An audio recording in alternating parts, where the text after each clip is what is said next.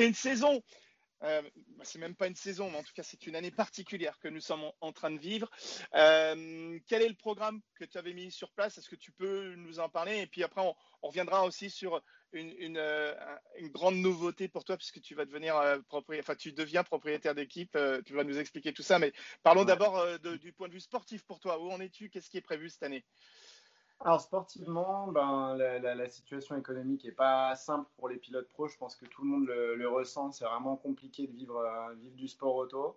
Ça fait donc donc euh, bah, mon cœur c'était vraiment l'endurance et le Mans et, euh, malheureusement ben, j'arrive pas à trouver des, volants intéressants pour bah, pour continuer à vivre et puis à gagner des courses. Donc ça faisait un moment que je regardais du côté du Japon et euh, là-bas il y a des, championnats. Ben, Laurent est un, grand fan du Super GT, mais, euh, mais moi aussi je l'étais depuis longtemps. Et euh, l'année dernière je suis allé au Japon, j'ai vu ce que c'était une manche de Super GT. Ah, franchement, je me suis dit, même si je roule en GT 300, j'ai envie de, je veux être là-dedans parce que c'est top. c'est tout ce que j'aime de la course.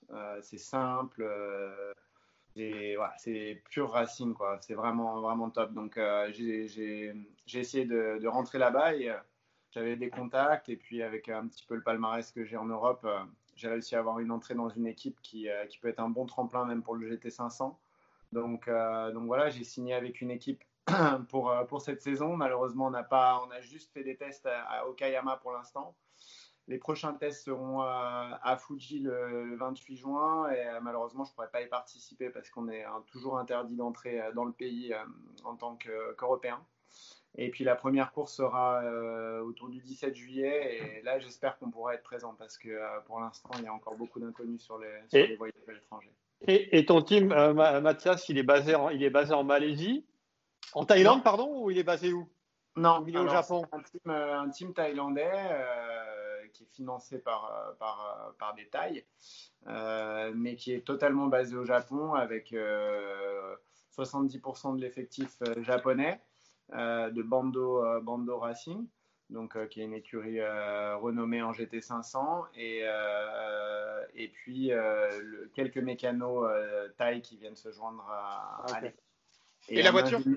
et un ingénieur c'est une Lexus euh, et euh, je le fais. J'ai ramené un ingénieur que je connaissais déjà, avec qui j'avais gagné en, en, P3 en Asie. Euh, bah, c'est d'ailleurs un ingé qui a gagné les, les 24 heures de Spa l'année dernière avec, Kevin Estre, entre autres. Donc, j'ai vraiment confiance en lui pour, redresser aussi l'équipe et puis pour faire du super job et nous amener de la performance. Et ce que tu as fait, en, bon, tu as pu faire Kayama? Et comment tu juges un petit peu le, le, niveau, le niveau GT300 Parce qu'on sait que c'est un championnat qui, quand même, il bah, ne faut pas se mentir, hein, ça fait partie des championnats en, termes généraux. GT500, GT300, il y a parmi les plus relevés. Mm. Euh, on sait qu'il y a du niveau, il y a beaucoup de pilotes japonais qui connaissent les, les circuits par cœur. Vous, en tant qu'Européen, on l'a vu avec le, dans le passé avec les, avec les pilotes français qui sont allés rouler, euh, c'est un peu compliqué parce qu'il faut un peu arriver dans un nouveau pays, un nouveau monde. Et euh, est-ce que tu penses que c'est assez facile de se, faire, de se faire une place quand même? Je pense que j'ai une bonne euh, compréhension pour le pays. L'Asie, ça fait un moment. Moi, j'ai débuté en Asie, même si le Japon, c'est très différent. Bien sûr, il faudra que je m'adapte et euh, que j'apprenne encore la façon de travailler des Japonais. Mais j'y suis allé une dizaine de fois. Je commence à connaître le pays et je pense que ça, ça va pas être trop compliqué. Après, comme tu l'as dit, c'est hyper relevé parce que les Japonais, ils ont quelques circuits et ils roulent tout le temps dessus depuis qu'ils sont petits. Quoi. Donc c'est comme si nous, on roulait sur euh, cinq circuits depuis qu'on a 15 ans. Donc les circuits, ils les connaissent, mais sur le bout des doigts, ils savent euh, quand c'est mouillé, euh, où est-ce qu'il y a du grip. et les pneus aussi, ben, tu le sais bien Laurent, mais c'est vraiment la guerre des pneus. Donc là-bas, il y a toute une compréhension. Tu pars sans, sans, sans, chauffer tes pneus, donc il faut savoir comment amener tes pneus en tempête, à quel moment pousser. Il y a, y a c'est un gros challenge pour un Européen de débarquer comme ça et de, et de, et de performer. Surtout que les week-ends sont hyper courts, c'est samedi, dimanche. Donc, tu as, intérêt à être euh, tout de suite dans le rythme. Euh, donc, moi, je connais quelques circuits. Une GT3, c'est quand même une GT300, c'est quand même beaucoup plus facile à rouler à mon avis qu'une GT500. Je pense que tout ça va faire que je vais m'adapter euh, plutôt vite, mais ça reste un gros challenge. Et Et euh, enfin, on va pas se mentir, hein, Mathias. pour parler vulgairement, ça reste un putain de championnat quand même. Super GT. c'est même bandant. Ah. non, c'est génial. C'est génial pourquoi? Parce qu'il y a 20. Déjà, les GT 500, c'est des voitures qui font rêver. Euh, moi, honnêtement, ça me fait autant rêver qu'une euh, qu'une P1, si ce n'est presque plus, peut-être parce que je connais pas. Hein mais c'est vraiment sympa à voir. Euh, et puis il y a une grille de folie quoi. Euh, en GT300, je sais plus combien on est, Laurent, peut-être tu le sais. Euh, y a, 28, ouais. une trentaine, une petite trentaine. C'est des grilles, ce sont des grilles hallucinantes, c'est clair. tu as 28, tu as à peu près 28 GT300 et tu as 15 GT500. Donc, et le gros truc, je sais pas, Mathias, je pense que tu, on pourra en reparler, mais après la première course, c'est que tu as, beaucoup de as quand même beaucoup de voitures. Tu as GT500 qui vont vite, qui vont, euh, tu es bien placé pour le savoir, comme une rébellion, on va dire à peu près, en termes, de, en termes de vitesse et tout. Et, et, la, cohabitation GT500, GT300 se passe quand même très très bien. Il y a rarement d'accidents et rarement de problèmes. Ça se fait bien, ça se fait bien. C'est musclé, mais c'est propre. Euh, je pense que tout le monde a le, sens et la connaissance du pilotage, mais aussi un des trucs, c'est que qu'il faut bien comprendre, c'est que le pilote est beaucoup plus mis au centre. Euh, par rapport à, l'Europe où ben, malheureusement l'argent est beaucoup mis au centre parce que ben il n'y a pas le soutien peut-être des constructeurs, euh, peut-être les championnats coûtent trop cher, je ne sais pas. Mais en tout cas, le pilote est plus valorisé. Donc, euh, si tu prends une catégorie comme le GT500, il n'y a que des pros. Aujourd'hui, le LMP1, même aujourd'hui, à part Toyota, il n'y a pas que des pros. Donc, euh, le P2, c'est pareil. Aujourd'hui, euh, qui est vraiment professionnel en P2 là-bas Les Japonais, ils se disent OK, on prend les meilleurs, on les paye. Du coup, on les valorise vraiment et euh, ça donne aussi un gros niveau. En ouais, ouais, mais il faut le comparer alors à ce moment-là au DTM où le DTM, tu as que des pilotes pros. Hein, que ça non, non, non, non, non, non, non, pas, non, non, non, je suis pas d'accord. T'as pas que des pilotes pros en DTM. Non, non, non, non. Non, non, en DTM, tu as des. Non, je ne veux pas me fâcher avec Laurent Mercier. Alors, euh, non, mais il faut appeler un chat un chat. Pour la déménagement, attention. Mais il mais, mais faut quand même avouer qu'en DTM, tu as des pilotes qui payent. Bien sûr. Oui, Ce qui n'est pas le cas en Super GT. En Super GT, si tu prends la grille GT 500, GT 500, je parle, c'est à mon avis le seul championnat quasi, quasiment peut-être du monde où tout le monde est payé. Hmm. Tu vois? Contrairement au DTM où tu as quand même, as quand même des, des, des, des pilotes qui, qui, payent leur baquet. Tout à fait. Après, en GT300, il n'y a pas que des professionnels non plus. ce, que je veux, dire, c'est que le, niveau, euh, le, pilote est un petit peu plus mis au centre parce qu'il a, euh, du fait du championnat hyper compétitif, peut-être une, importance un peu plus euh, ben, primordiale qu'ailleurs. Et par contre, Mathias, comment ça se passe Parce que si l'équipe est un peu mythe, mais très japonaise, au niveau de la langue, je sais que tu roules avec Sean, Walking Show, qui est le, ouais quand même, faut quand même le dire. Euh, et, du coup, comment ça se passe en termes de, en termes de compréhension, de cohabitation? C'est pas simple. C'est pas simple. On a la chance d'avoir un ingé anglais, donc euh, ben, que j'ai ramené dans l'équipe. Et puis le deal, c'était qu'on vienne les deux. Euh, pour lui comme pour moi, on se connaît, on sait que ça match. moi, c'était important d'avoir un bon ingé aussi pour débarquer là-bas. Lui, il voulait avoir un pilote qu'il connaisse avec une équipe compétitive parce qu'il a déjà été en GT500. Euh, donc lui, il est anglais et c'est facile de communiquer avec lui. Euh, après, euh, il y a quelques personnes qui parlent anglais, mais on a, on a quelqu'un qui fait la traduction hein, globalement avec les Japonais pour faire le lien et puis qui met les formes, les formes à la japonaise. Donc, on ne sait pas si le message passe vraiment, mais, mais voilà, mon âgé a travaillé au Japon aussi, donc il, parle japonais, pas, pas couramment, mais il parle bien. Donc euh, ça permet de, faire passer les messages euh, un petit peu plus, euh, un petit peu plus facilement, mais c'est vrai que ça, ça, reste une barrière. Mmh. Alors, moi, je veux, je veux, apprendre le japonais. Si, si j'ai cette année, comme tu dis, est particulière, mais je me suis mis à prendre des cours de japonais et rien que pour montrer un certain respect pour, pour les japonais, je pense que c'est bien de de, de, parler, de, parler, quelques mots, de parler leur langue, d'essayer au moins. Mais tu vas pas, tu vas, il n'est pas prévu que tu restes au Japon. Euh, du coup, il y a la création de l'équipe en Europe. On va peut-être maintenant peut-être euh, parler de la création de ton équipe. Donc du coup, tu vas, tu feras les, les trajets Europe, Japon, Japon, Europe. Ah, ouais, j'espère. Tu vas prendre des miles. La priorité, non. De toute façon, ça n'a jamais été le cas de, rester au Japon pour l'instant et ça ne fait pas vraiment de sens sur le, GT300. On n'a pas énormément de tests, les courses sont une fois par mois. Ça se fait bien d'aller au Japon pour l'instant. Euh, j'ai ma famille ici en, Europe, mais, mais c'est vrai que la priorité reste le Japon. Après, je sais pas, ça se trouve, je devrais rester entre deux courses au Japon parce qu'il y a ces histoires de quarantaine qui sont, qui sont compliquées. Il y a trop d'inconnus pour le moment, mais bien sûr, le, dans le monde idéal, c'est de faire les allers-retours et de pouvoir participer euh, à toutes les courses dans les deux championnats. Et l'équipe, la création de l'équipe, euh, du pourquoi, tu vois, euh, pourquoi et pourquoi maintenant? C'est une bonne question. C'est une bonne question. Pourquoi maintenant? Tu sais, c'est souvent des questions d'opportunité. Hein. en fait, ça s'est fait presque naturellement. Moi, ça faisait un moment que j'ai toujours roulé des fois dans des petites catégories. je me suis fait la Clio Cup à Dubaï, des trucs, ça m'a jamais vraiment euh, fait peur ou fait embêter d'aller euh, d'aller rouler dans des plus petites catégories parce que je trouve qu'on a toujours quelque chose à apprendre et c'est toujours euh, fun et plus sympa que de rester à la maison. Tu as la course au sang aussi, de toute façon, quoi qu'il arrive. Ouais, moi, que tu mettes sur un carte de lock ou dans une Clio ou dans une P1, je, vais essayer d'en tirer le max et puis euh, c'est sympa comme challenge. J'ai fait le En fait, ça s'est passé comme ça. J'ai fait euh, une grande partie du développement de la LMP3 pour l'IG. Et euh, j'ai eu l'occasion de rouler dans cette, dans cette, dans cette, dans cette GT Ligier, JS2R. Et j'ai trouvé l'auto hyper sympa à rouler. Et ensuite, j'ai eu l'occasion de faire une première course à Nogaro. Il y avait Nico Prost, enfin, d'autres pilotes qui étaient là. C'était, euh, c'était très sympa. Puis j'ai vu que ce championnat, il y avait une belle grille, il y avait un beau niveau. Puis surtout, les budgets étaient ultra attractifs.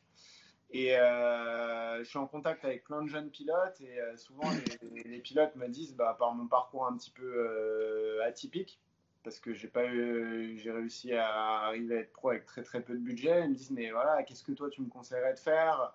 Le P3, t'en penses quoi.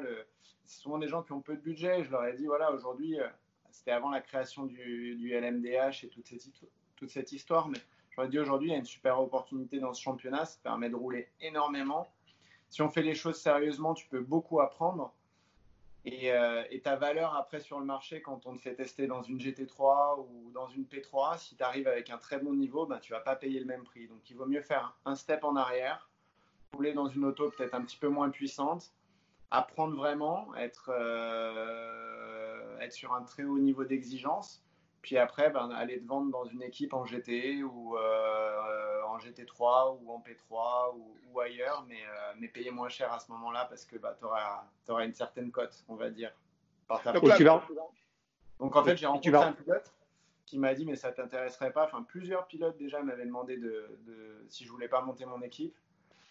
Alors pour faire les choses clairement, je monte pas complètement mon équipe. Hein. J'ai mon équipe technique, mais l'équipe je la fais en partenariat avec Zosh euh, Compétition qui est basée au Mans. C'est eux qui détiennent les voitures et euh, qui les préparent.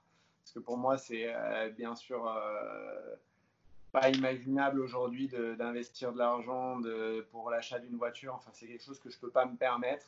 Donc pour une première année, on a décidé de faire un partenariat avec, avec cette écurie qui est au Mans. Et puis moi, par contre, euh, bah, j'apporte toute euh, mon expérience technique et puis j'apporte euh, des gens que j'emploie pour, pour venir gérer la voiture.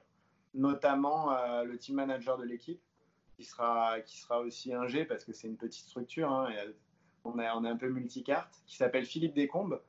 Et Philippe, ah c'est le qui m'a ouais, appris à rouler. Donc c'est une super belle histoire parce que c'est le mec qui m'a appris à piloter. Lui, il a géré déjà une équipe de Formule Renault. Euh, j'ai reroulé à Spa avec lui aux 24 heures de Spa l'année dernière. C'est quelqu'un euh, qui, a plus 20 ans, mais qui roule hyper vite toujours. Il est revenu en Europe? Eh ben, il a décidé, il a eu un enfant, il a décidé de revenir en Europe.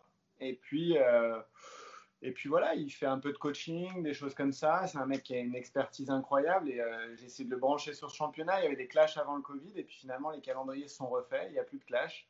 Il m'a dit allez go et, euh, et, je suis vraiment ultra ultra content d'avoir trouvé cette personne parce que même si j'ai des événements en Asie et que je suis pas là, je peux, je peux compter sur lui des yeux fermés. Et je pense que les deux ensemble, on va faire une paire, euh, une paire incroyable. Et donc là, vous, vous aurez une ou deux autos? Pour euh, débuter une, auto. On commence avec une auto, euh, avec Romain Carton comme pilote euh, principal sur la voiture. On est en discussion avec d'autres pilotes pour la saison. Moi, je vais rouler aussi. L'intérêt aussi pour l'équipe, bah, c'est qu'il puisse avoir une référence, que je puisse bah, montrer ma la performance qui peut être faite avec cette voiture et puis que justement les, mes coéquipiers puissent apprendre de moi aussi. C'est aussi l'intérêt de monter cette équipe. Est-ce que c'est en tout cas un nouveau challenge que tu trouves excitant et, une ouverture pour autre chose dans ta carrière un jour? Ouais, c'est super excitant. Euh, alors, ouverture, euh, je sais pour l'instant, voilà, ma, ma, principale euh, motivation, c'est de piloter au plus haut niveau possible. Je rêve toujours de gagner le, le Mans en P1. je rêve aussi de, de marcher au Japon. voilà. Mais, mais c'est une chose de plus et je pense que l'un n'empêche pas l'autre. en tout cas, quand on reste sur des structures comme ça. Euh, et c'est clair, c'est un challenge super excitant. C'est sympa d'avoir une vision globale. Et euh, je pense que ça pourra m'apprendre euh, m'apprendre beaucoup, même en tant que pilote. Alors Mathias, avant de, te remercier d'avoir passé du temps avec nous, le LMDH arrive prochainement. tu parles d'un avenir en endurance, l'idée de gagner le Mans au général dans une bonne auto. Euh, le LMDH, ça doit être certainement quelque chose qui doit te turlupiner euh, dans la tête. Est-ce que tu commences un petit peu à, à fureter pour euh, essayer de créer des contacts, essayer de comprendre qui et comment sera fait le LMDH d'ici quelques années? Ouais, c'est difficile parce qu'aujourd'hui, avec la situation, je ne sais pas vraiment où ça en est, mais je pense que les gens me connaissent, savent ce que j'ai fait, les contacts, ben, on, les, on noue au fur et à mesure des années. Donc, on verra comment, on verra comment ça se passe, on verra qui sera impliqué à ce moment-là. Je pense qu'il y aura des belles opportunités. Moi, je me réjouis pour tous les pilotes pros euh, d'avoir euh, d'avoir plus de constructeurs impliqués parce qu'aujourd'hui, c'est un métier qui est, est, hyper dur, qui demande énormément de temps, d'investissement et qui, euh, pour certains, j'en vois plein qui sont sur la touche, qui ont énormément de talent. Donc, j'espère que ça pourra permettre à certains de rebondir. Et bien sûr, moi, j'ai hâte d'aller dans cette voie. Euh, je suis en contact avec plusieurs équipes qui, euh, qui, euh, qui, seront normalement dans l'aventure. On verra, on verra où ça va. Mais, mais c'est très excitant et bien sûr, ça me, bien sûr, ça me fait rêver. J'espère que ça aura lieu dans des bonnes conditions. Laurent, as-tu un dernier mot à ajouter, maître, maître eh Mathias vient déjà de faire un podium en 24 heures du Mans. Certes, virtuel, mais, mais, mais est-ce que c'est prévu en septembre, Mathias, ou pas? On peut te voir en septembre en 24 heures? Il y a encore une euh, possibilité? C'est possible. C'est possible? C'est possible. Il, y a, quelques possibilités. Après, tu sais, Laurent, le Mans, ça reste une course magique. Je l'ai fait huit fois dans des super conditions. J'ai eu la chance de le faire dans des conditions exceptionnelles. Euh, toujours pour euh, viser devant, peut-être à part l'année dernière dans une plus petite structure. Donc, euh, si je le fais, j'aimerais bien voilà, le, refaire dans des, dans des conditions cool. Euh, mais, euh, mais c'est possible que je sois là. Ok. Bon. bah écoute, ce sera avec grand plaisir qu'on viendra te saluer dans, dans, le garage en tout cas. merci. Avec un masque, avec un masque. avec un masque, effectivement. Merci beaucoup Mathias d'avoir pris ce temps pour nous donner un petit peu de tes nouvelles. C'est toujours un plaisir de te voir. Bonne chance pour euh, le début de la saison au Japon. Bonne chance pour le lancement de l'équipe. Et à très bientôt. Merci les gars. Merci Mathias. Merci, ciao. Ciao, ciao, ciao. Salut messieurs.